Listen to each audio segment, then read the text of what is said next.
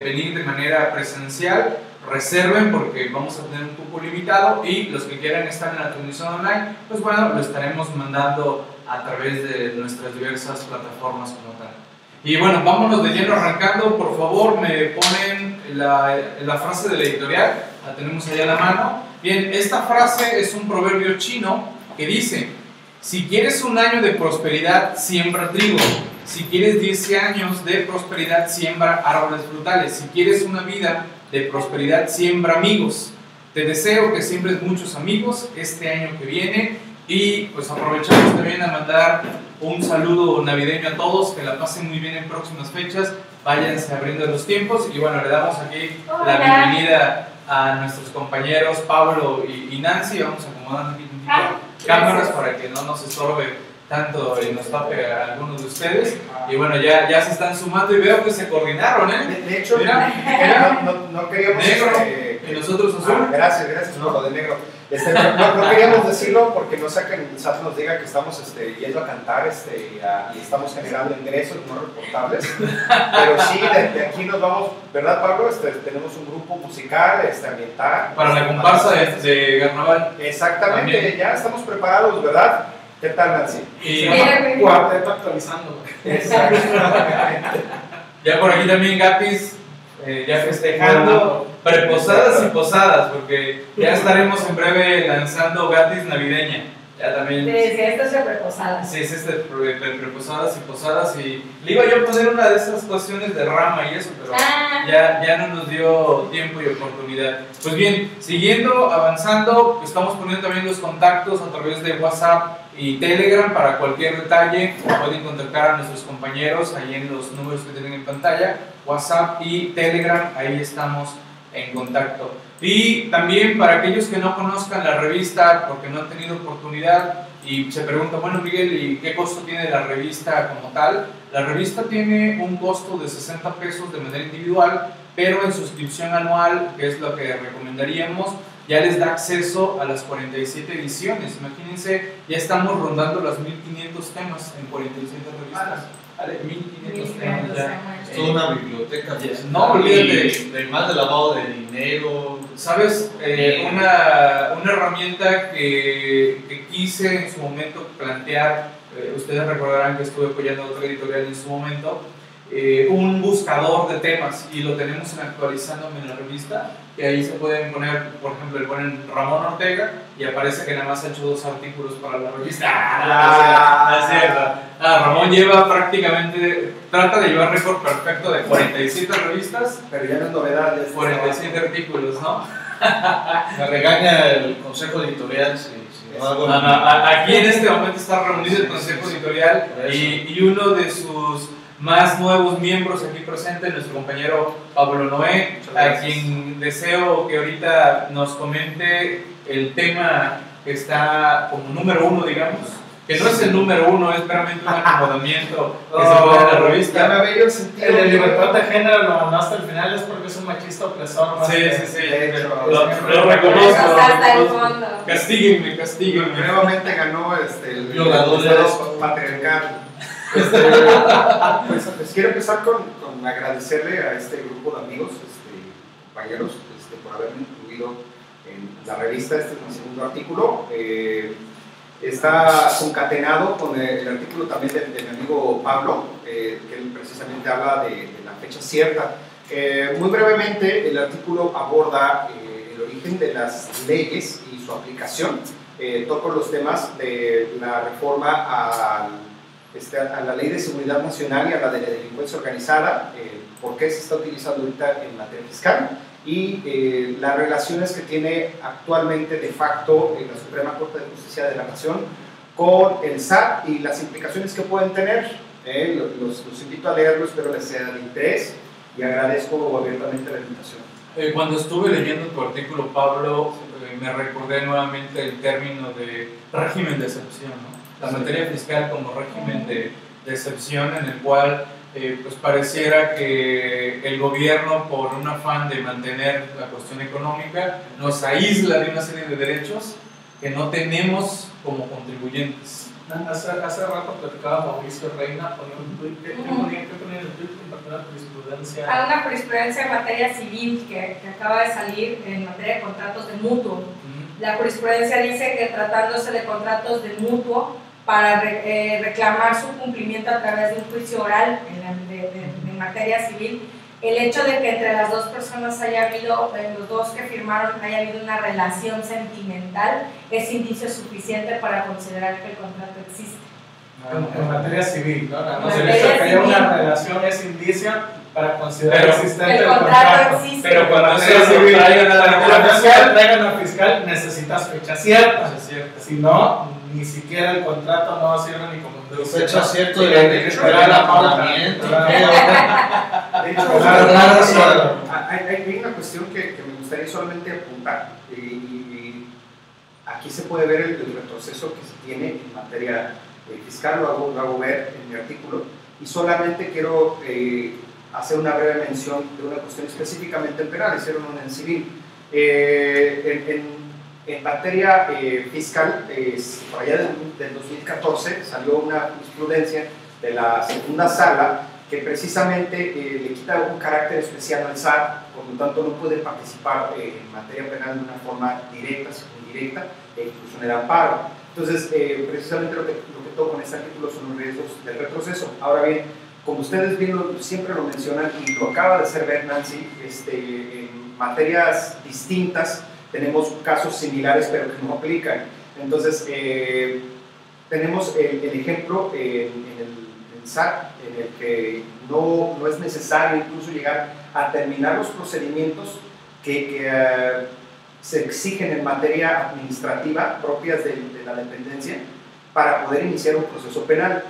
Un ejemplo bien claro del, del avance, por ejemplo, en materia penal, yo les quiero hacer notar eh, que hubo un cisma a partir, digo, ya que estamos tocando en, en redes sociales mucho el tema de la detención de Florence Caceres y el tiempo en el que estuvo Felipe Calderón en el poder y, y, este, García Luna. En ese tiempo eh, surge una problemática gravísima respecto a la manera en la que se procesaban a, a- a los detenidos, ahora conocidos como imputados. Eh, empieza a, a permear en el derecho penal una, eh, este, una tesis, eh, una idea, un- una, una corriente que hace ver que cuando existe alguna eh, problemática a la hora de traer una prueba a, la luz del proceso penal, eh, se necesita que tenga ciertas características. Y ahora, si, si no tiene esas características, puede invalidar todo el proceso. Entonces, si lo ponemos a la luz de que en materia penal fiscal nos hemos retraído al punto en el que no necesitamos que esté terminado un proceso administrativo para poder ser sujetos de una denuncia y de, un juicio, pues es totalmente en contrario al propio espíritu penalista que tiene que ser garantista. ¿Por qué? Porque los efectos son muy graves.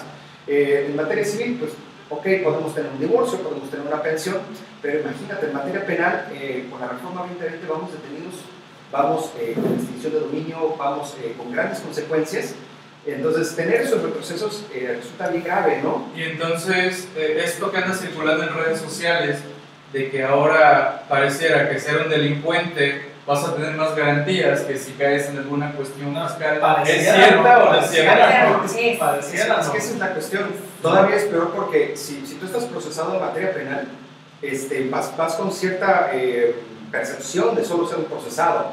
Acá, de facto, te están diciendo, eres el delincuente, no, no un, el delincuente. Entonces, desde ahí ya tenemos una concepción grave. ¿sí? No, no podemos iniciar un proceso como al estilo antiguo de compañeros que son este, egresados de Derecho, entenderán bien, a- al, al estilo de, de César Lombroso, decir, no es que él cometió el delito nada más porque pues, es él. ¿no? Entonces, ser contribuyente vendría siendo un- una, una cuestión lombrosiana, ¿no?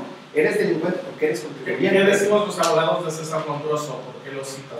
Lo cito en especial porque César, César Lombroso eh, es el que dice que el delincuente tiene características físicas o propias, ¿no? Y hasta sacaba su lista de cuáles eran las Exactamente. características físicas del delincuente. La ¿no? forma del cráneo. Y la forma del cráneo, y el que cumpliera esas características, pues era un delincuente, ¿no? En efecto, y entonces eh, tenemos prácticamente pasado al delincuente como el contribuyente que salgan ligeramente de la buen ánimo del sistema tributario. Casi siempre era, el delincuente era así como güerito, con cabellito al lado, camisa azul y barbita, ¿no? Sí, y, y que realmente dice, oh, buenas tardes, son las tres". Ah, y trae un reloj que dice Eso trae un reloj. Ah, a ver. Se dice que usan mucho el, Ah. Mickey Mouse. Vean aquí el reloj que habla, como mini. ¿Qué, qué pasa reloj? Ah, Discrepancia fiscal, por tan caro, Ah, bueno, tan caro. Y Sí, siguiendo, siguiendo con los temas y vinculándolo a lo que nos comentaba nuestro compañero Pablo Noé, vámonos con el artículo de Pablo en materia de fecha cierta, que se denominó fecha cierta, la magia de la corte, regalito navideño de la Suprema Corte al SAC. Ayer precisamente también eh, en otra transmisión hablaba de de la fecha cierta del programa que tenemos en Canaco, ¿no? Y abordamos este punto. Eh, en- entro al análisis, al análisis de este tema de la fecha cierta. Eh, en lo personal me gustó el artículo, me, me- Oh, muy bien, me gustó escribirlo, me gustó el Le, artículo. le diste buen antecedente y todo. Eh, sí, sobre todo porque me topé con algo que era lo que platicaba con Nancy cuando estaba redactando el artículo. Cuando quise empezar a hablar de la fecha cierta, me dice Nancy, es que eso es una invención, eso no existe, eso se lo inventaron. Y empiezo a buscar al respecto y realmente es una invención. Sí, No existe los concepto, en- no existe. ni en la teoría de jurisprudencia hay algo que te defina qué es la fecha cierta ¿ok? te, te asumen, te, te hablan de, no, es que la fecha es cierta, la fecha es cierta, pero nadie la conceptualiza.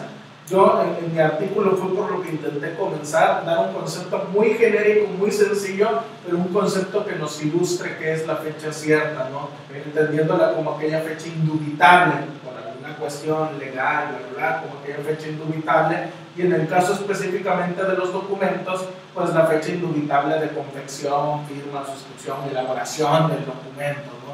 que nos da la certeza que en esa fecha fue. Hago todo un análisis, hay un máster del tema de la Sí, fecha no, no, cierta, Muy, muy bien, se lo recomendamos en la y revista. además, de, de verdad, no es sí. porque lo haya escrito su servidor, se los recomiendo, porque de verdad es un tema, es un tema, ¿Qué les puedo decir? Ah, ¿qué les puedo ¿Qué les decir? Ah, Ahora, ¿creen que, ahí le comento a Ramón, ¿crees Ramón que llegue a tener algún criterio hasta por reglas misceláneas de montos en materia de fecha cierta? Ya con lo que es la razón de negocios, sí. Sí, Sí. porque en auditorías es algo que siempre ha dudado la autoridad. Pues ya con esto de que son operaciones relevantes como contratos de mutuo, que no nada más da para contratos. como- Dice documentos privados. Dice cosas privados. Por ejemplo, un levantamiento de inventarios, un acta como tal, este, cómo sabes que realmente no fue armado. ¿no? Entonces yo creo que sí va un proceso Pero- de revisión que va enfocado efectivamente a dice, de trabajo. dice revisión, papeles de trabajo, se le va a dar más fuerza a eso. Pero vamos, ¿crees que la autoridad tome ciertos montos de actividad? No, ¿O se va a ir hasta No, por no. simplezas? No, ya sabes que cuando va directamente dirigida a las auditorías no importa el, Por la no Ah, aquí se monto. Yo creo que aquí sí va a objetar cualquier situación, desde lo que está en contabilidad como lo que está soportando, la materialidad, la razón de negocios y los documentos que se están probando. Realmente, y los que participaron, no se pusieron de acuerdo para elaborar el documento, eh, la, vaya, va a ser todo un entramado para que pueda la autoridad decir si fue o no fue cierto. Ah, Yo sí lo, quiero- lo veo, que, dice que es para revisión.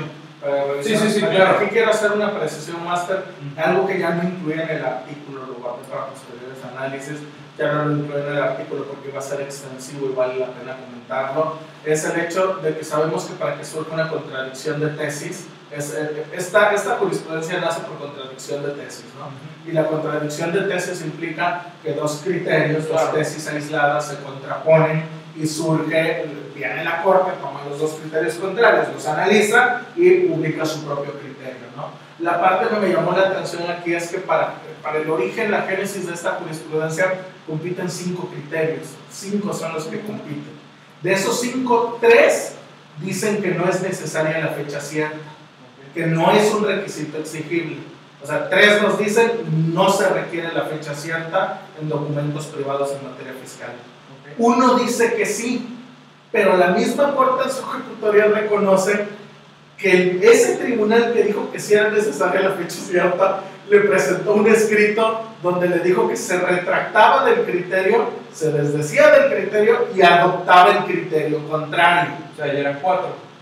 Ya eran cuatro que decían que no es suficiente la fecha cierta.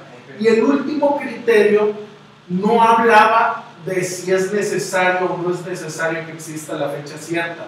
El último criterio de lo que hablaba es de qué tenía, que, cómo debe operar el juzgador cuando el documento no tenga fecha cierta.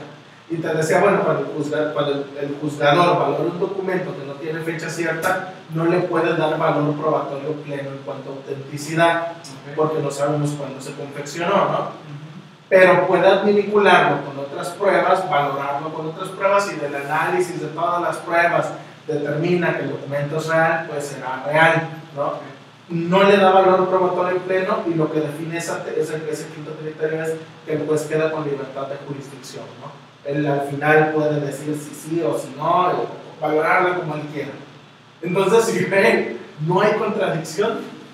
Ninguno de los cinco criterios es contrario. De hecho, son cuatro los que corroboran que no se les da fecha cierta y el quinto habla de otra cosa. Ni siquiera había contradicción de tesis.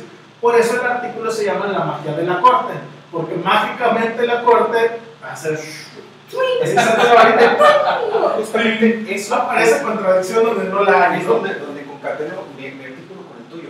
El, Sí, sí, el sí. riesgo que se tiene al tener una, una corte a modo es que eh, cualquier criterio que sea en favor del contribuyente, como, como yo lo menciono literalmente, el camino angosto que puede tomar el contribuyente para salir libre de cualquier proceso, llámese en su caso penal o administrativo, se va, se, se va acotando. En este caso, sin necesidad de que haya habido este cambio Claro. en sí de la Corte eh, físicamente, o sea, su nueva alineación, ya lo tenemos. Entonces, ¿qué es lo que podemos esperar? Aparte, la ponente, la ponente está, está muy vinculada a cuestiones del nuevo, del nuevo gobierno, ¿no? De De- de- de. No, de. ¿Cómo se llama? Margarita Ríos Fajardo. No, No, no, no, No, no, no, es no, no, no, no, Inés Fajar es la jefa del SAC. Pero Esta ya, ahora es ministra, pero no es ella la No es ella, no recuerdo el Pero es la nombre, esposa pero es la esposa de Raúl, entonces ya viene con cierta alineación política. Ahorita sube, sube la jefa del SAT a la corte y bueno, vamos a ver qué si, sucede. si le ponemos también al jefe del SAT, al ex jefe del SAT, ¿no?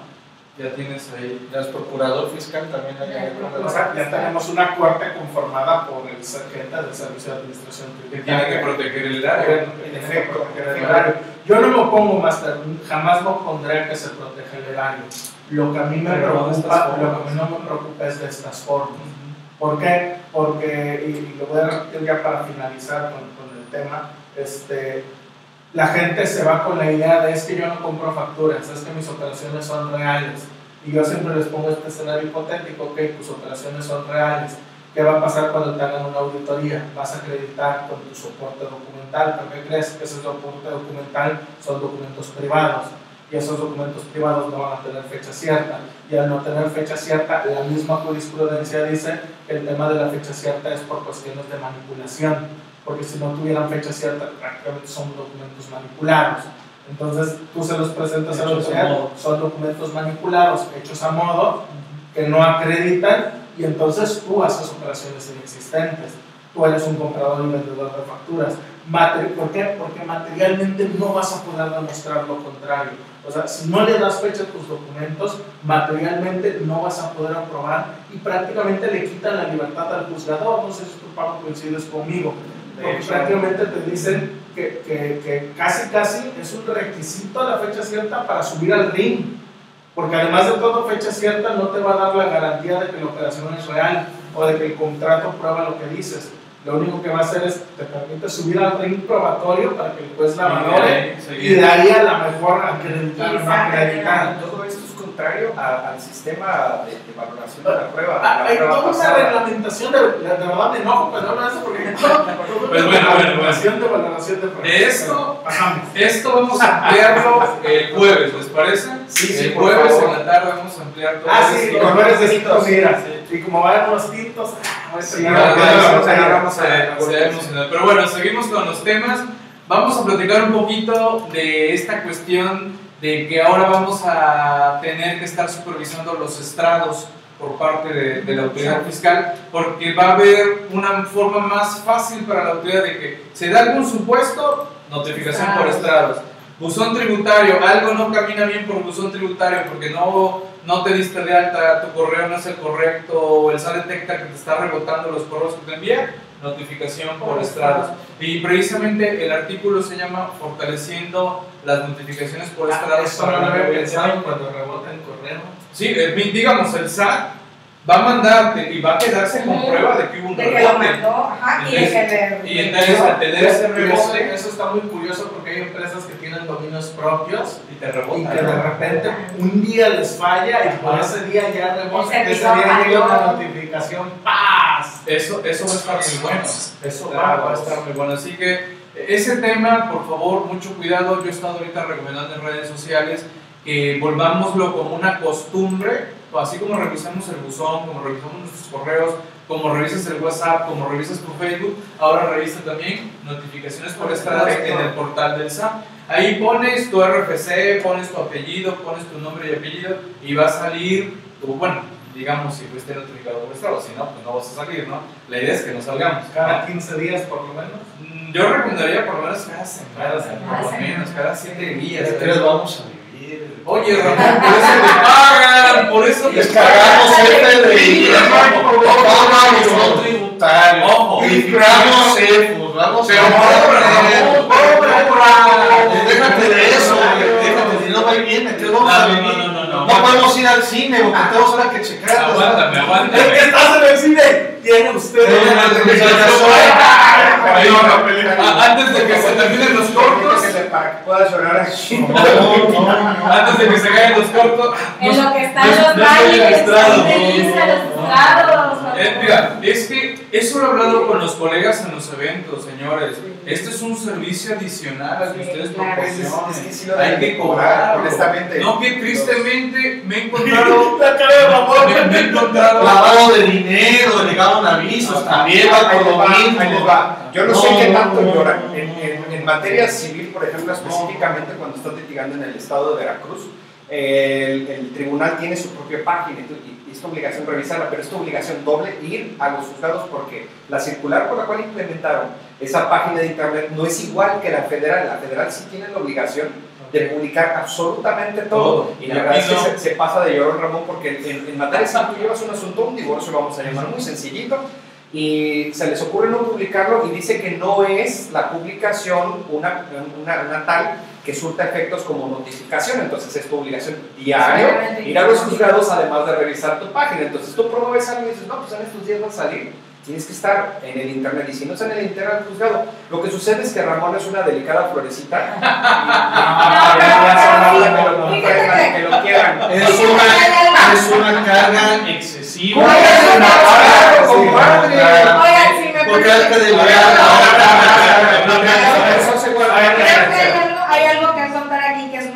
digo, aprovechando el tema, eh, sobre todo porque, eh, como, como bien decía Ramón, esta es una carga excesiva, sí, administrativamente, tanto para los clientes como para los contadores y los asesores, es una carga administrativa que hay que hacerle ver al cliente. ¿Sabes qué es la actitud que hemos visto, sobre todo ahorita que hemos tenido oportunidad de tener contacto con ya colegas de otros estados, de otras ciudades? El hecho de que muchos se están apechugando el problema solos. No le están transmitiendo al contribuyente, oye, a ver, fíjate que para ti las obligaciones nuevas que vienen, viene esto, viene esto, y ahora de lo que yo te hacía, del servicio que yo te daba, ahora también tengo que hacer este, este y este. ¿Por qué es importante hacérselo ver a los clientes?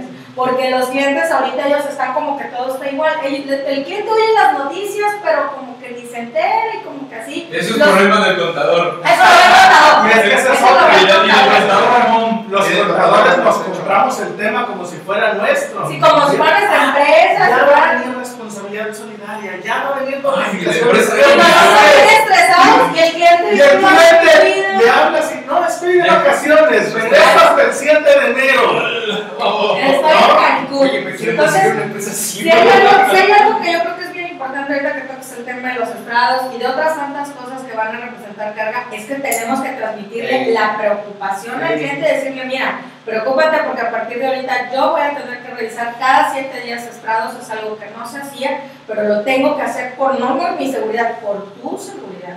O sea, o sea, siempre transmitirle que el problema pues, también es de él. Quitar, o sea, el intercambio de regalos a Pablo Noel.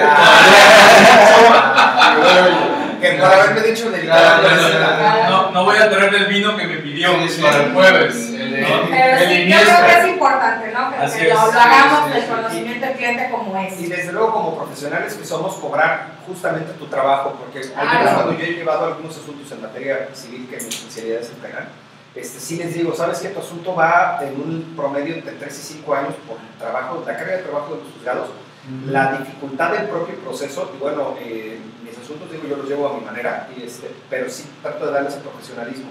Y el cliente debe de entender que no es nada más como que, pues yo, yo te hago un escritito que por ahí conseguí un formatito, lo presento, ¿no? Entonces, bien, bien lo dice este Nancy, ¿sabes qué? Mira, o sea, yo te hacía 10, ahora te voy a hacer 15, y 10 tienen un costo, 15 tienen otro costo, Claro. para que después Ramón no esté llorando y sacándome de su libreta. O sea, No, ya estás fuera de pasando- regalos. Sí, Toca vino. Nuestro trabajo Bueno, es me pongo a mí en el lugar de Pablo. Tú ya tu vino. ya. Bueno, Ah, bueno. seguimos. Rápido.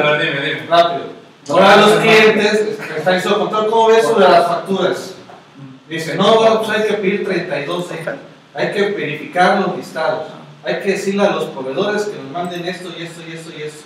Ok, si se cobra más, pero el asunto del cliente es contar, o trabajo, me dedico a esto, ahora tengo que abrir un departamento para que vean eso.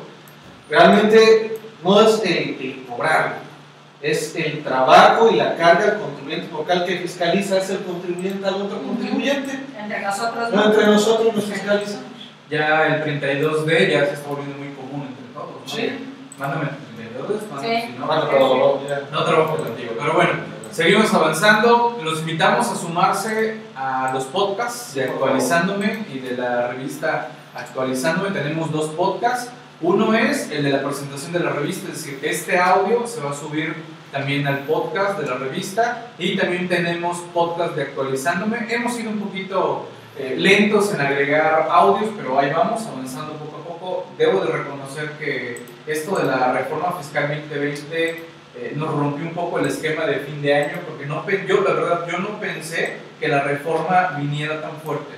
Honestamente, yo no lo pensé así. Yo pensé, yo, yo pensé que venía una reforma tranquila Para el próximo- para el próximo año. que la fuente era la de 2020-2021. ¿no? Pero la verdad, esta reforma sí nos está moviendo un poco los términos tradicionales de la fiscalización y ha requerido que le invirtamos tiempo de estudio, de análisis y aparte también de difusión, porque hemos estado difundiendo en varias partes del país estos eventos.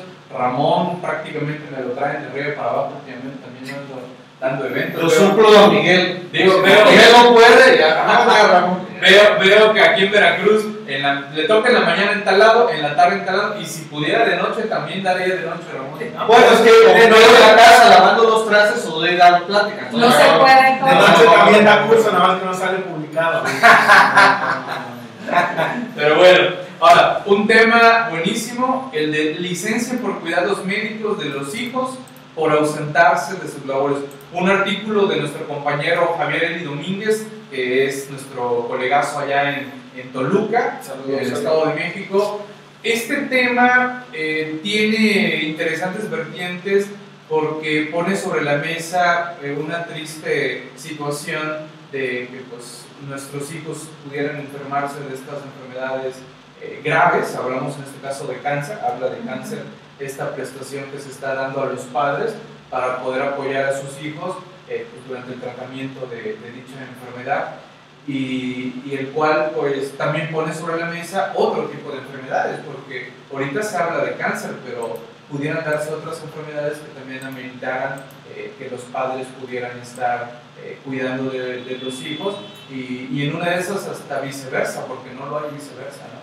Que, que mis- nuestros padres Sí. ya grandes, nosotros digamos ya adultos y que pues nuestros padres también requieren nuestro apoyo y esa parte no, no lo hay. No, y, y- y hay una cuestión, ¿no? Eh, Esperemos que cuenten, que sea una familia que cuente con dos padres. Bueno. Palma de- eh, ¿Qué pasa en las familias donde solo es un padre o solo es la madre encargada de los hijos? O sea, cu- cuando son dos, pues se dividen, ¿no? Uno está como que cuidando, se puede ausentar del empleo y el otro Pero ¿qué pasa cuando solo es uno? ¿no? Así es. eh, está interesante esta licencia porque se le va a seguir pagando cierto porcentaje a los padres durante el tiempo que estén requiriendo esta situación de, de apoyo a los hijos. Para ello, pues es lógico, se modifican las disposiciones de Seguro Social, también las del ISTE, y eh, nuestro compañero Javier eh, pone eh, un énfasis en algunos detalles que no está considerando esta modificación, que ahí se los dejo para su, su estudio en este artículo de la revista actualizándome.com. Así que ya veremos cómo avanza esto. se acordarán que hace, fueron, ya tiene tres años, fue la reforma también del Seguro Social del permiso de paternidad, que, que apenas lo está tocando ver algunos de ellos y empiezan las dudas. Nuevamente, fíjate, vemos cómo eh, los derechos humanos permean resto de los derechos Claro. fiscal. Es decir, te- tenemos un avance de considerar al, al- al varón como parte del- del- de la familia y que requiere también esa necesidad emotiva de poder estar con su, con su hijo, no solo de dar cuidados, sino de, de- de crear verdaderos lazos eh, entre, entre el recién nacido y el, el padre. Y, y vemos otro avance que es el cuidado de los hijos. Y no dudo que tendremos el cuidado de los padres con enfermedades graves. Así es. en materia fiscal, ay, me hablas. Bien, seguimos avanzando. Otro tema, 27 de código. El 27 de código. No me de cuerda. No me acuerdo. No, ¿De qué que habla? no me den cuerda. Ah, ah, ah, No, de que me acuerdo, Ok, sí, por ok, supuesto, ok. de que habla. Ok, 27 de código. ¿De qué habla el 27 de código? Voy a hacer el próximo, el próximo voy a hacer otra vez del 27, voy a hacer Otro, otro. Mira, eh, en este tema, lo que, bueno, en muchos de los artículos que he escrito últimamente en materia de reformas fiscales, me apoyo de la exposición de motivos y cómo esa exposición de motivos de repente no, no aterriza de manera correcta en el artículo. O, o cuando te das cuenta que diputados le movieron lo que querían moverle y distorsionan lo que realmente querían marcar, ¿no? Pero bueno, este 27 de código para muchos pasó de noche. Y te, te faltó, Miguel, perdón decirte, y reglas misceláneas, que Ah. todavía lo vendrán Ah, a hacer mucho más todavía. Alguien me preguntaba, más. oye Miguel, ¿por qué no has hablado nada de resolución miscelánea 2020? Y dije, oye, aguántame, lo que está circulando en redes es rumor. Son Nada, rumores, sí, son bocetos, son borradores que todavía van a seguir metiéndole mano. Y el ejemplo lo vivimos en 2019. Empezaron a circular reglas que no eran todavía Ya las lo daban por válido. Y ya varios lo daban por por, válido. Sigo creyendo que no van a publicar la resolución miscelánea en estas fechas, No. en 2019, esa es mi opinión. Creo que no, van a esperarse quizás durante enero a publicarlas, así que estas van a prorrogar, no sé tú qué dices. Yo creo que sean en estos días o en enero, será tú ya del 2019 con aplicación del 2020, como fue el de ahorita que Sí. fue brincado, Ujú. Y ya luego van a publicar tranquilamente las del 2020 con efectos retroactivos en enero y febrero, que ya lo vivimos este año, fue muy raro reglas misceláneas Ah, realmente. Porque apenas estamos en la primera modificación de la resolución miscelánea Así y la es. segunda es solo un anteproyecto, no De vacaciones del SAT, que había que sacar. de vacaciones de- del SAT como tal. Pero ya están de vacaciones, ¿no? Ya, bueno, no, no, No, no, el- bueno, el lunes empiezan sus Al próximo lunes. Este lunes, veinte- arrancan el 23. Sí. El tribunal fue el que ya está. Sí, el tribunal. Ok, así es, ellos el 23 y precisamente por los grupos que manejamos, ahí alguien comentó, oye, me llegó hoy aviso de buzón tributario No, y empiezas a contar días y empiezas a contar días. A ver, le llegó hoy el aviso, hoy es martes, ¿no? Primer día mañana miércoles, jueves, viernes. Mi recomendación, ábrelo el viernes a las 8 de la mañana. Como lo abres en honor inhábil, va a surtir efectos la notificación o vas a entenderse por notificado al día siguiente. Y el día siguiente va a ser hasta enero. regresen de vacaciones. Ah, eso usted diabólico. No, pero es que eso también tiene, tiene su... tiene su detalle porque pudiera ser que es algo que pudiera arreglar antes de... No, no, no, yo quiero abrirlo ahorita. más. No no no. Pero bueno, ahí tenemos esa, ese detalle de las notificaciones. Vámonos con retención de ICR menor ante retiro de ahorros de Afores y pensionista, otro de los temas que El estamos 27 ya no comentó nada más. Que No, es el que el 27. nuevas obligaciones en general de los contribuyentes y viene el detallito de la visita de verificación que viene en el inciso C del 27. En materia también de todo lo que datos de los comprobantes, la mini auditoría. Acuérdense que el 27 hablaba sobre, bueno, sigue hablando de distribución a la RFC, pero ahora fue dividido en cuatro rubros. Rubro A, B, C y D.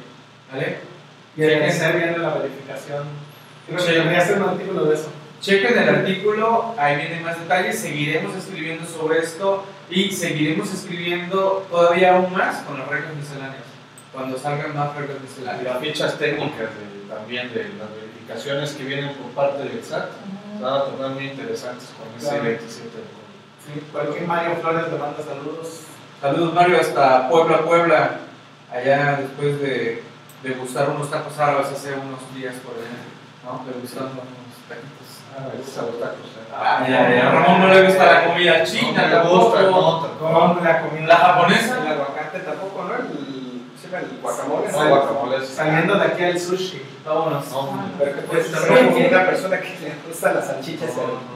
Pero bueno. O sea, o perdón. Vámonos con retención de ICR menor. Bueno, resulta que cuando alguien se jubila, o piensa jubilarse, mejor dicho, y no cumple con todos los requisitos que marcan las disposiciones, pues se le retorna sus dineros que tuvo en la fuerza.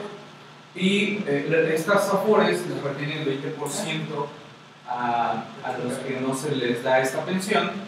Y por muchos años esto pues estuvo peleando en los tribunales, Prodecon fue uno de los que inició esto allá en el año 2011, si no me recuerdo, eh, cuando casi casi arrancó Prodecon. Y eh, pues después se obtuvieron algunos ganes, se logró jurisprudencia y la autoridad lo que hizo en los últimos tres años fue ajustar una regla miscelánea para lograr una retención menor. Una retención considerando los años de tus ahorros que estuvieron en estas eh, cuestiones de, de las afores y ahora esa regla escala a la ley, que también es algo que estamos viendo en esta reforma fiscal. Muchas reglas misceláneas que subieron a, a la ley. Tenemos el caso precisamente de los estrados. De los estrados. Estaba en una reglita miscelánea y lo ya. subieron a la ley. Lo del buzón tributario estaba en una regla miscelánea y lo subieron a la Ley de ingresos. A la ley también. Símbolos fiscales, ley de ingresos, ya también pasaron. Los pasaron a- allá. Entonces, chequen esto porque por lo menos es una noticia buena que ya, ya está en ley porque no estaban respetando esa regla miscelánea estas instituciones como tal. ¿Vale? Bien, ¿qué otro tema tenemos por acá? Ah, Nancy. Ahí está, le vamos a ceder la voz a Nancy para que nos hable. Ahorita antes de iniciar el programa, Ramón nos recordaba lo de los impuestos rosas. Que, y sacábamos lo de los rastrillos, que porque el rastrillo de mujeres cuesta más caro que el rastrillo de, de hombres, ¿no? Y toda una idea de que, ah, que porque el color rosa, que porque la forma en como las mujeres se rasuran, y no vamos a entrar en detalle que esa las mujeres y los hombres, ¿no? porque, digo, cuando, por ejemplo, a mí si me dicen de rasurar, me refiero a la barba y el bigote, ya, ¿no? Y, pero de repente aquí Ramón empieza con que también se rasuran esto, esto, esto, y yo así, ah, O sea, las piernas las que Ramón sí se rasura, No, no. Ramón sí se rasura las piernas. Y luego derecho. Y, luego dice que no es una delicada flor. Abajo de la, camisa que era una playera de Reyes. Ah, sí, sí. Ay, mi Pero bueno, vamos a cederle los micrófonos a Gracias. Nancy. Mire, eh, este, este artículo, la verdad, me, me llevó un poquito de tiempo la, la redacción y también, digo, pensarlo. ¿no? Hay, hay una cuestión que, que, sobre todo ahorita con el tema de la, de la reforma, eh, salió a colación de lo que hemos platicado, digo, porque la verdad, esta reforma ha implicado rebotar ideas con muchas personas. Una de ellas es la no poca, sino nula aplicación de las cuestiones de derechos humanos, no solo en cuestión tributaria, sino específicamente por parte del SAT. Si hay una institución, que es una autoridad que está totalmente fuera de los derechos humanos y que se mantiene al margen de los derechos humanos, es el SAT. Hay personas que tienen la idea que al SAT no le aplica. De hecho, el SAT en muchas de sus resoluciones, cuando emite una resolución, es que a mí no me aplica la jurisprudencia y como que empieza a curarnos en salud de por qué no. O sea, eh, esa actitud, eh, creo yo, es bastante contraria, sobre todo ahorita que estamos en, en esta reforma que viene muy fuerte contra el contribuyente.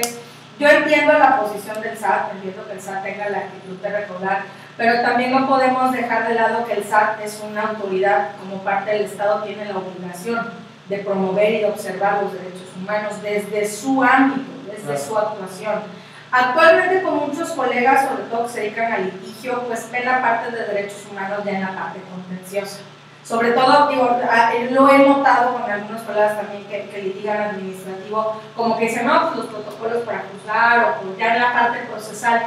Pero en este artículo quise abordar algo más allá, no es solamente en el tema procesal, es que el SAT como ejecutor, como órgano que recauda, debería de hacerlo. Sin embargo, no lo hace, tan no lo hace que cuando han visto ustedes una resolución o cualquier documento en donde se relacionen con derechos humanos, la verdad es que nunca lo hacen y sí le aplican, están obligados constitucionalmente a hacerlo. El artículo primero constitucional los obliga a observar, a promover, dice a promover y respetar los derechos humanos, ni siquiera se pronuncian. Creo que ya es hora de que vayamos como que cambiando el chip también nosotros, porque ellos no lo van a hacer. ¿Por qué? Porque pues ahorita pues, no conveniente, ¿no? no es redituable. Ahorita lo que les interesa es buscar y ver de dónde recaudo. ¿De dónde salen para ¿De dónde salen? pagar a tiempo a los ninis? Porque no les pagaron a tiempo. No, no les han pagado becas. Ah, ya les pagaron hoy, ¿eh? Ah, bueno, por lo menos, pobres. Acuérdense que también tengo dentro del equipo a compañeros del programa. Sí, y, y fue muy feo, ¿no? Los dejaron en 13 y muchos estaban en línea no lo tienen. Pero no solo ahorita acabamos de ver, ayer salió el anuncio del tema del tren son más de 60 mil millones de pesos ajá, que van a ser financiados 100% por el gobierno cuando se le ha dicho que iba a haber iniciativa privada, no la va a pues, haber. Entonces, nadie invertiría en un proyecto que no tiene la, ningún tipo de realidad. y, con el riesgo de que de repente se levante y diga, olvídense de lo que dieron y a ver qué hacen, ¿no? Entonces, al ver todos estos gastos, pues entiendo que el gobierno necesita recargar, pero entonces vamos a tener que ser nosotros los que lo obliguemos a hacer ese tipo de observaciones. Así de, a ver, que no se te olvide que tú también eres autoridad, que no se te olvide que tú también estás dentro del ámbito de los derechos humanos. Yo sé que los derechos humanos para todos nosotros son relativamente nuevos, entran en nuestra legislación a partir del 2011 con la reforma constitucional. Realmente estamos muy a pañales, pero eso no significa que no desde ahorita lo vayamos y, y, esto de la perspectiva de género, eh, no solo lo vean como distinguir entre hombre y mujer.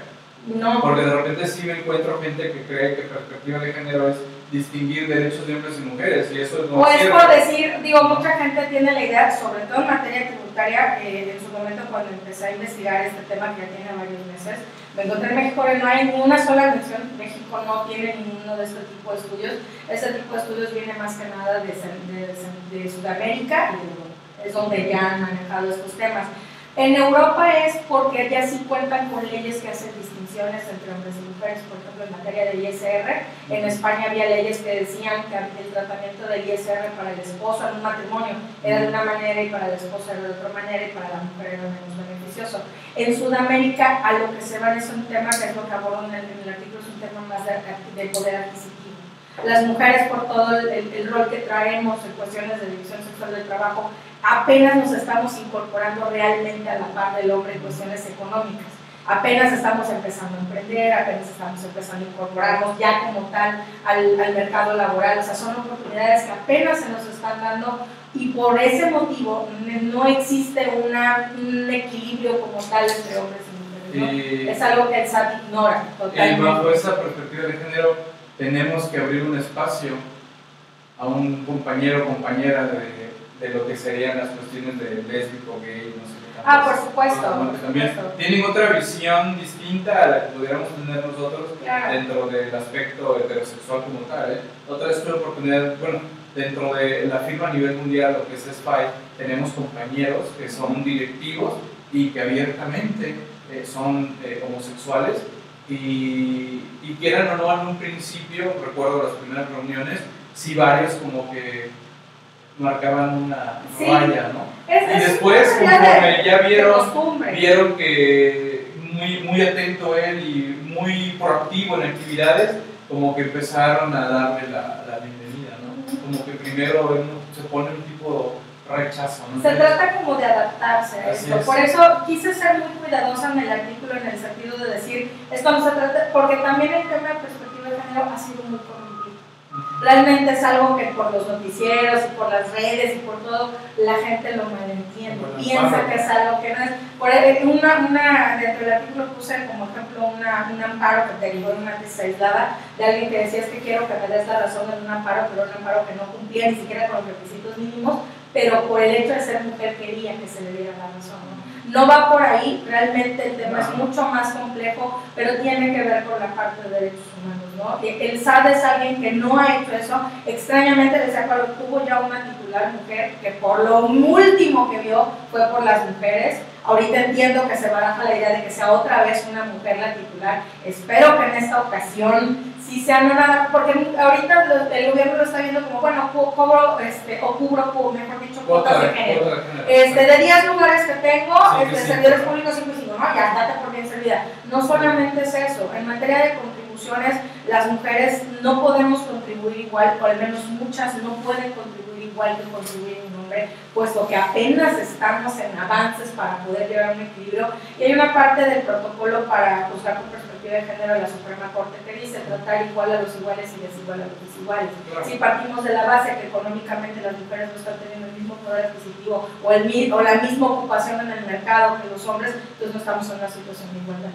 Por eso exhorto a las compañeras que se sumen también a escribir a la revista Actualizándome, porque sí tenemos varias articulistas, pero también tenemos varias expositoras, pero también me las saturan, ¿no? Y después ya no les da tiempo también de escribir para la revista, y, y la verdad sí necesitamos tener una opinión de, de ustedes como mujeres. Claro. Porque de veras, ¿eh? nosotros vemos otros aspectos que no visualizamos Es que tal. bueno, yo, yo retomo, en algún momento estaba viendo un video de un neurocientífico, Carlos, Puig, no me acuerdo, Ujú. Puig.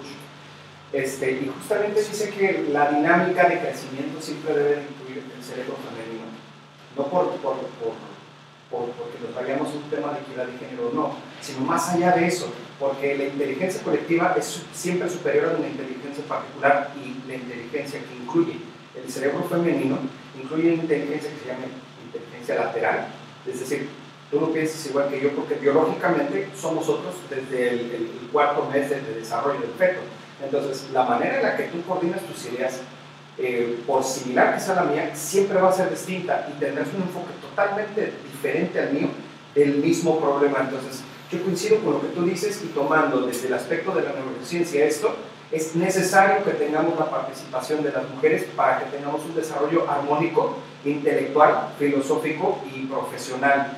Y, y desde luego, eh, las mujeres tienen una conexión, y no lo digo yo, lo dicen estudios, y incluso varios científicos en este momento estoy leyendo por ahí un, un- libro filosófico, este, y justamente dice de la conexión emocional que tienen las mujeres más hacia su pensamiento. Y, y no es que las haga débiles, es que si tú no tienes una conexión emocional y te vuelves totalmente plano, entonces pierdes parte de la percepción de la realidad y corres el enorme riesgo de dejar afuera elementos que serían necesarios para un progreso. Entonces, eh, yo creo que es un, un caso error alejar a las mujeres del, del- del proceso de crecimiento intelectual. Yo creo que es necesario incluirlas y que va más allá solo de la equidad de género, sino yo lo veo desde sus fines últimos, que es el progreso humano.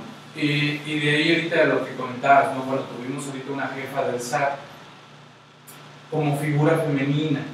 Sin embargo, no quiero pensar que nos la ponen como frente, pero tristemente atrás de ella hay una Hay barrera. otros motivos, Exacto, ¿no? que, hace que, famosas- que hace que lo que ellas quizás quieran proponer, pum, pum, Como las famosas Juanitas, ¿no? De cuando se dio la, Sí, que era como que la pantalla, ¿no? Exacto. Ahora, sí, sí quiero también ser muy clara, eh, aparte del, del tema de la sensibilidad, todo eso que, que la verdad me parece muy correcto, hay situaciones que nosotras como mujeres percibimos en el aspecto social y en el económico. De hecho, me decía Pablo, bueno, ¿y cómo fue que te dio por empezar a investigar este tema? Porque digo, ahorita ya el, el artículo es el producto, pero me llevó bastante investigación. Ay, hubo una vez tuve una, la opción de conocer a una chica que, que tenía un tema con una persona con la que vivía, tenía dos hijos y este, una relación anterior, vivía con una persona. Eh, ya había terminado con esta persona, pero seguía viviendo con él. Entonces, en algún momento me dijo, bueno, pero ¿por qué no te vas? O sea, si ya no tienes nada que ver, ¿por qué no te vas a vivir? no tengo trabajo, o sea, tengo el trabajo, pero el trabajo tengo no me alcanza porque tengo que mantener a los niños, no tengo manera de iniciar un negocio, no tengo nada, y mientras tanto el cuate vivía con ella en la misma casa y el cuate sí tenía las oportunidades de todo. Entonces ahí es donde, donde luego dicen, no, es que eh, la violencia, erradicación de la violencia, la erradicación de la violencia no es solamente en cuestiones físicas, o sea, no solamente en los golpes, es una violencia económica en la que ella quisiera irse, sin embargo no se va porque no tiene dónde. Y no tiene a dónde porque no tiene manera ni de emprender un negocio, no tiene manera. Ella me, me dice, pues es que yo quisiera hacer más cosas, pero ¿cómo empiezo un negocio?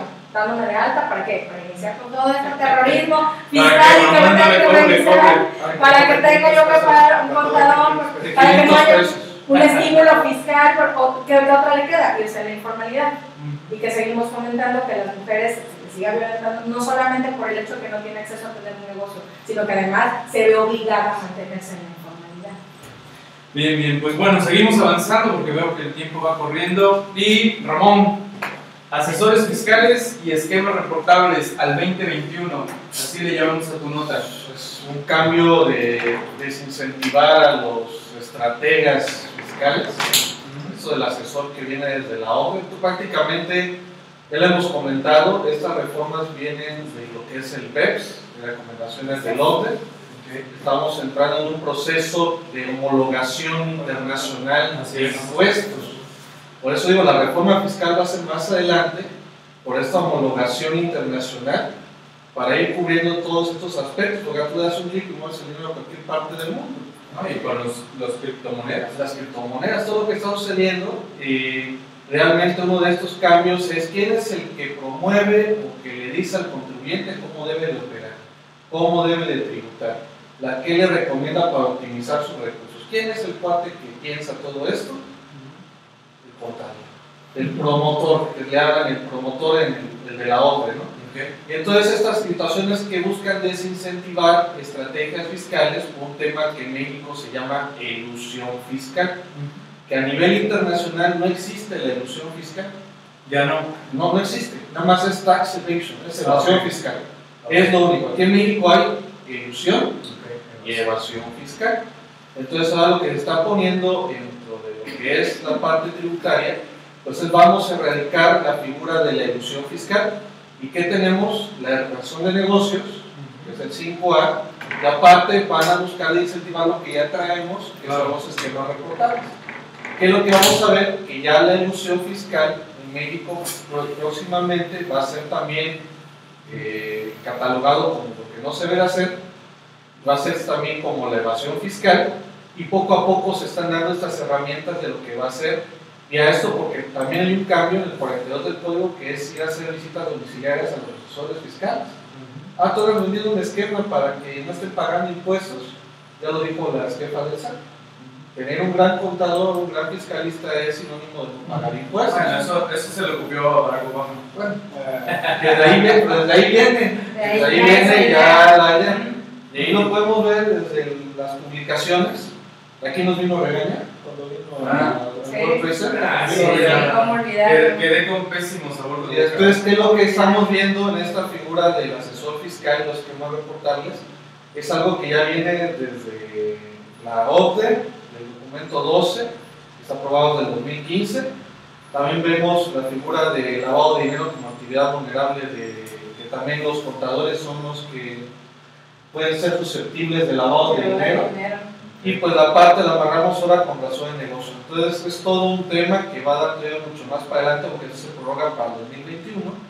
Y por mientras durante 2020 el SAT nos va a estar dando caramelitos porque son multas de hasta 20 millones de, de pesos, pero la realidad es esta, de desincentivar las estrategias fiscales para que la- el fisco recaude menos. Entonces tenemos que ver qué pasa con el anexo 3, que son los criterios de prácticas fiscales indebidas, los no vinculativos, que allí la misma autoridad dice cuáles son las lagunas que hay en ley. Sí, lagunas que ahí mismo te dice, mira, esto no lo hagas, pero aquí está. ¿Sí? Y señálame el número cuando es dictaminado. Pero bueno, por fortuna no quedó como venía en ese plan. No, que venía más pesado, Sí, pero es como, mira, ahí vamos. Quizás crees que lo agreguen. Mira, cuando vayamos en el 2021, te dicen, ay, ¿qué pasó con el, asesor de fiscal? Pues ya viene. ya no vamos a estar en otro tema para decir, vamos a traer otro chip para el próximo año probablemente.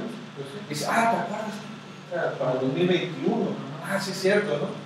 Y entonces ya vendrán las multas por las informativas, la multa con el RPC de los clientes, que eso no lo quitaron, que hay que ponerles a quién les atendiste. Y cuando la autoridad sepa quién andas, ah, porque la, también te dice, no me importa que mi concepto no venga que estás facturando asesoría fiscal. Yo me voy a entender con el que está asesorando el contribuyente. Entonces, como vaya al control, ¿y esto qué, qué te lo.? ¿Quién te dijo que se podía? Ah, pues Ramón. Ramón Ortega dice, ah, a ver, Me lo, dijo, me lo dijo en un programa del XEU. a ver, vamos a visitar Háblale. a. Oiga, pero está en el cine, háblale. Que Vamos. se salga del cine. Estrategia fiscal, no lo declares. Vamos a buscar, vamos a sacar- visita domiciliaria conforme al 42. A ver, a ver, Ramón, el contribuyente me dijo que tú le pusiste, ¿sabes? No mandaste tu informativa, que se lo impusiste. No, no, yo no se, lo- yo no se lo implementé nada, le dije un desayuno. Dice, bueno, entonces vamos a tener ese medio de pruebas, pero es algo novedoso en la profesión. Pero medio de prueba que tengas con fecha cierta. eh, Ah. pero va, viene, yo veo muy amarrado con esto de razón de negocio. Muy, muy amarrado. Precisamente en esta edición también tenemos un artículo de razón de negocios, un tema que ya hemos estado abordando en otras ediciones. Pablo también ya escribió un poco sobre el tema de, de razón de negocios. En esta ocasión es un artículo de nuestro compañero Juan Alberto Rentería Almada, que nos habla sobre razón de negocios, nos pone algunos puntos de la exposición de motivos y también esto del beneficio fiscal y el beneficio económico esperado, que Pablo le bajó dos rayitas al 5A, estaba muy emocionado por el 5A, pero como se lo Ah, modificaron, eso sí, iba a dar una. Iba a ser una sarta de arbitrariedades, pero ya lo modificaron, le quitaron los esteroides y ya quedó así todo flaquito. no, pero es un tema interesante, ya lo comentaba Ramón, ¿no? que esto, asesores, esquemas, Ahora le de gustabas negocios, a Ramón todo, 5A. todo un círculo de la reforma fiscal para amarrarnos y tenernos lo más controlado Ya posible. lo venía haciendo la autoridad Miguel en revisiones, por ejemplo, recuerdo, este, vaya, tengo varios ejemplos, es que decía el primero, cuando la autoridad te decía, oye, ¿por qué compraste la maquinaria? Luego hiciste deducción inmediata, se la vendiste ¿sabes? después de que lo ocupó y el otro lo empezó a deducir y el activo lo sigues teniendo tú, ¿no? Y esa razón de negocio, explícame el por qué lo hiciste. O sea, ya no es si el contrato, la No, transferencia y eso podrá estar, pero si no explicas cuál es la razón de negocios, Sí, porque, oye, qué casualidad que tú dices todo deducible y luego se lo pagas a otra empresa. Y eso es un esquema reportable. La venta de activos siendo ya depreciados. Por ejemplo, ahorita tengo tenido revisiones, un contrato de mutuo. Llega la revisión y ¿qué te prestó? Digo, no, pues 10 millones. ¿Quién te lo prestó? El socio. Ah, ok, préstame tu contrato, ¿no? Oye, fecha cierta. Aparte, porque para allá va. O sea, no es nada más de por qué ocupas el dinero, porque eso te vino una deducción que se volvió pérdida casualmente. ¿no? ¿Dónde vino la fuente de recursos? De un préstamo. A ver, ¿por qué se requirió el préstamo? ¿Cuál fue el beneficio del préstamo? ¿Cómo esto generó ingresos a la empresa? Porque eso tuvieron deducciones. Dame la proyección de plan. bla, bla, bla.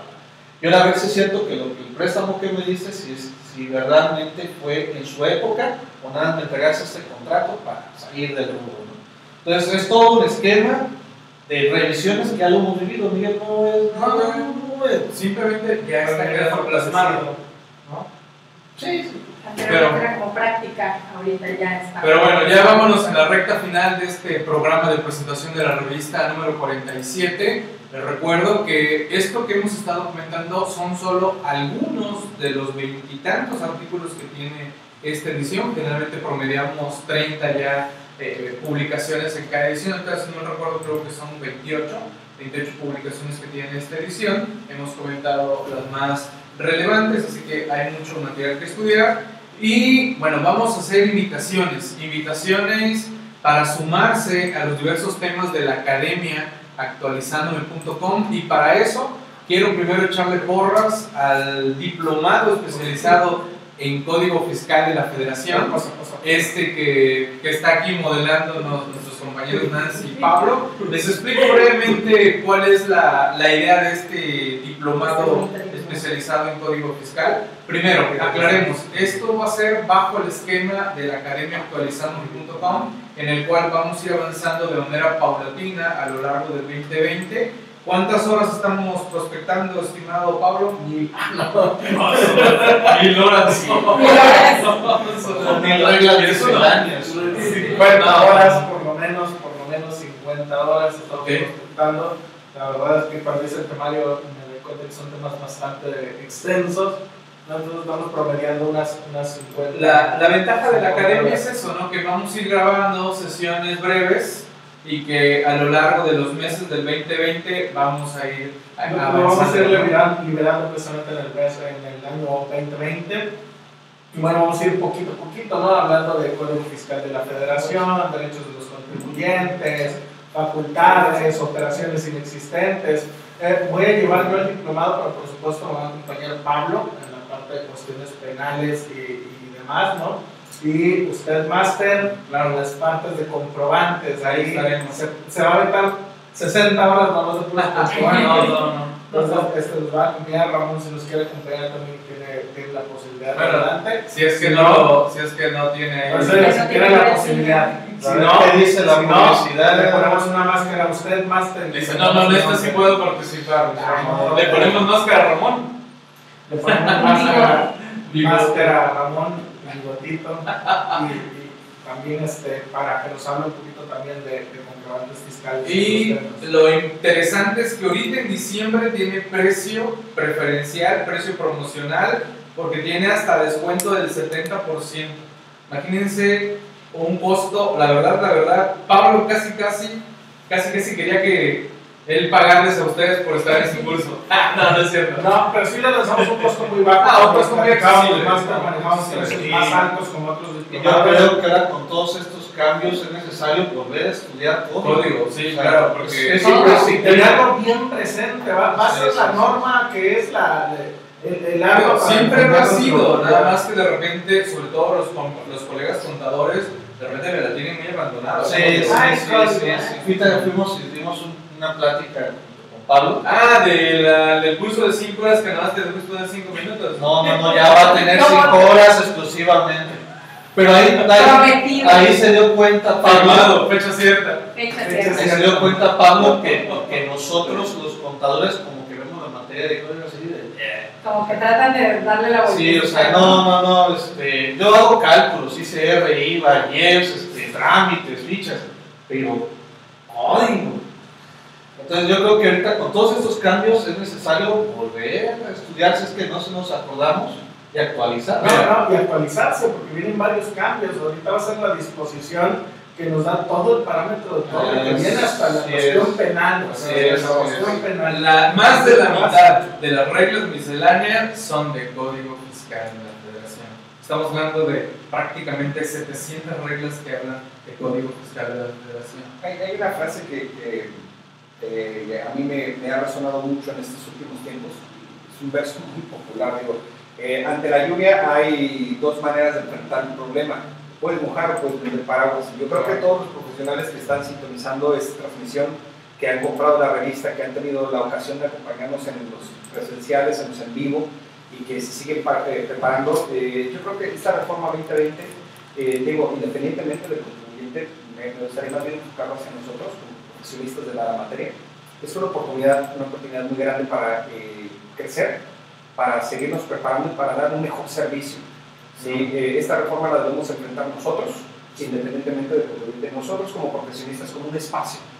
Y un espacio para definirnos como la- las personas que puedan dar las soluciones eh, que necesita el empresario, que necesita el contribuyente, y eh, como una oportunidad para eh, profesionalizarnos.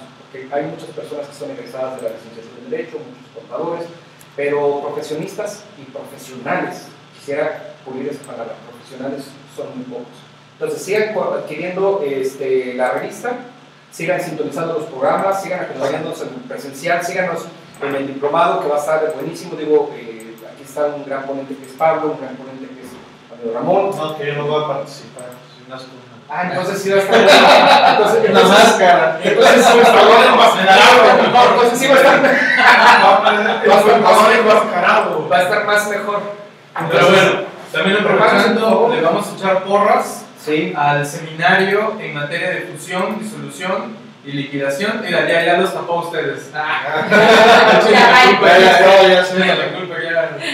No, este seminario de fusión, liquidación y liquidación de, de sociedades, efectos contables, corporativos y fiscales, lo vi partir nuestro compañero Juan Carlos Silva Solvera, que es socio de la firma Spike en la Ciudad de México, oficina Ciudad de México, y también tiene un precio preferencial durante este mes de diciembre. Se tiene prospectado 40 horas, eh, aspectos contables, aspectos de cuestiones fiscales, corporativas, y la verdad también va a estar muy bueno bajo el esquema de la academia, se va a avanzar a lo largo, se tiene cuatro meses, es el prospecto de cuatro meses, concluir los temas en este, en este seminario. La ventaja de la academia para todos aquellos que no lo conozcan es que ustedes acceden y tienen como tal de manera ilimitada ya ese curso ahí, lo van a poder repasar las veces que quieran, así que también súmense a este seminario.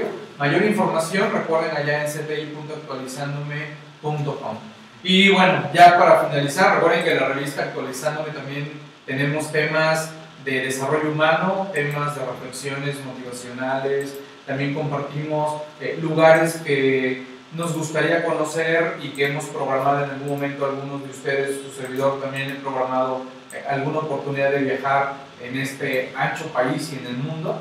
Y, bueno, ahorita quiero compartirles con ustedes el siguiente tema. Por favor, por ahí, el de tú y yo somos un regalo. Ese. Esa es una reflexión muy interesante que estamos compartiendo en esta edición de la revista Actualizándome, el de tú y yo somos un regalo, y que hemos sido envueltos de maneras distintas. Y, y de repente pónganse a reflexionar cuando ustedes reciben un regalo, cómo abren los regalos. Cada uno de nosotros tiene una forma distinta de abrir los regalos. Yo sí soy muy atrabancado, me dan un regalito y tingas, ¿no? hacemos, compadre, hacemos. Pero sí conozco a gente que ve un regalo y va muy cuidadosamente, la envoltura y todo. Y sí, guardan el moño. Sí, guardan el moño. Y yo soy muy curioso y, y bueno, ¿para qué lo hables tan delicadamente, no? Y algunos me contestan de manera muy honesta, es que así me puede servir para otro regalo. y ah, bueno, hermano de la, de la conservación ambiental. y bueno, el punto de la reflexión, y no quiero dejarlo como tal, eh, eso sin comentar, es que cada uno de nosotros como tal tenemos características propias. Sin embargo, de repente no sabemos cómo entablar esa relación entre todos, cómo llegar al otro y, tocar y saber que quizás como a veces nos juzgan por las caras que tenemos, es que tiene cara de enojón, tiene cara de no sé qué, y, y ya desde ahí es que ya te evaluaron, ahora sí, con lo que te envolvieron. Cuando ni siquiera te han dado la oportunidad de abrirte. Es, interesante esa reflexión, se las dejo ahí para que analicen la reflexión de manera completa en esta edición de la revista número 47 y bueno, y que tiene que ver precisamente con lo que vinculan muchos esta temporada, la temporada navideña de, regalos, sobre todo para los que tenemos este, hijos, niños, que pues ellos navidades y regalos, ¿no? O, bueno, o los que acostumbran a darse sus propios regalos de Navidad. Ah, digo, todos en su momento pasamos esas etapas y generalmente muchos vinculan Navidad con cuestiones de regalo, otros no tanto, pero generalmente va, vinculado a, Pues bueno, pues estamos llegando ya a la parte final, no sé, ya algún comentario que les haya llegado a sus redes. ¿Algún reclamo? Esto, se transmitió en los diversos canales de sus servidores, en el de su servidor Miguel Blati, eh, creo que también en el, Diablillo. Diablillo, por cierto, de repente, ahí quiero, que, quiero echarlos de cabeza Pablo y Nancy. De repente veo comentarios en Diablillo y digo, esto no lo escribió Pablo. Esto lo había enviado Nancy, ¿no? Cuando, cuando son inteligentes, también, a Pablo lo queremos mucho, y, gran amigo.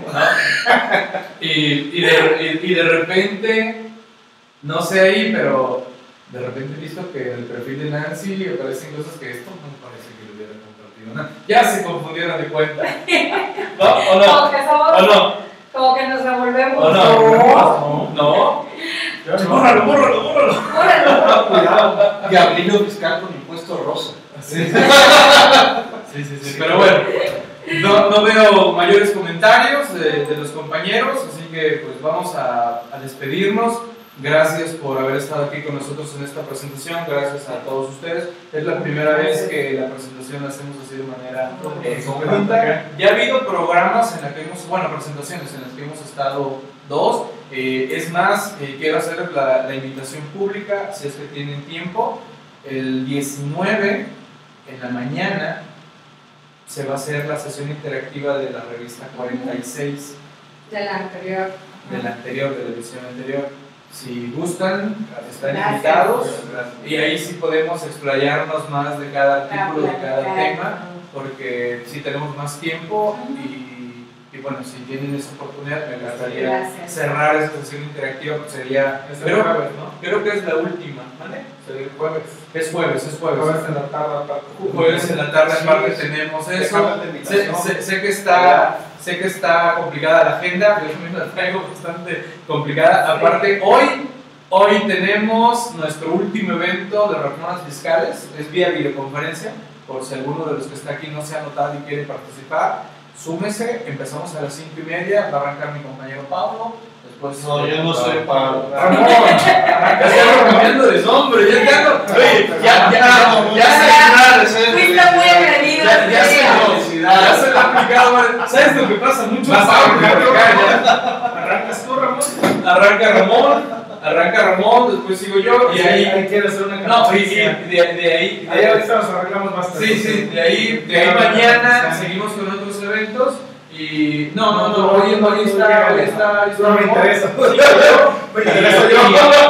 Y mañana seguimos porque está dividido en dos sesiones de 5 y media a 8 y media y mañana de 5 y media a 8 y media, 6 horas para hablar de reformas fiscales. Así que nos estamos viendo. ¿Algún comentario final? No, muchas Pero, pero gracias. si me va a respetar mi hora y media o me va a dejar cinco O- minutos. ahorita lo, lo hablamos. Nada más para agradecer la, la invitación, la, la confianza que me han tenido en este año. Es, ha sido un ciclo muy bonito. Este, muchas gracias, especialmente Pablo. que la verdad es que te debo mucho. Ramón. Dice, dice puedes, puedes pagarme en efectivo. Dice, si ubicas el efectivo. gracias, El efectivo no lo declaro. Sí, gracias, gracias, Miguel. Gracias, Ramón, todo el apoyo. Y es cierto, gracias, Pablo. Esperamos, eh, a, a los amigos que nos quieran acompañar el, el jueves va a ser el- exactamente es bullying. Eh, Ya no se llama ni Pablo ni Ramón, ahora se llama bullying. Este, el, el jueves este, va a haber una, una, este, presentación especial de, de, de de de Abogados. Este, es una clausura de los eventos de este año que se han dado en la página. Y muchas gracias a todos, este, muchas gracias al staff. De verdad, eh, no sería yo nada sin ti. Les dejo un abrazo a todos. Ahí te paso mi Gracias. teléfono. Saludos a todos, gracias. Hasta la Gracias. próxima. Bye. Saludos.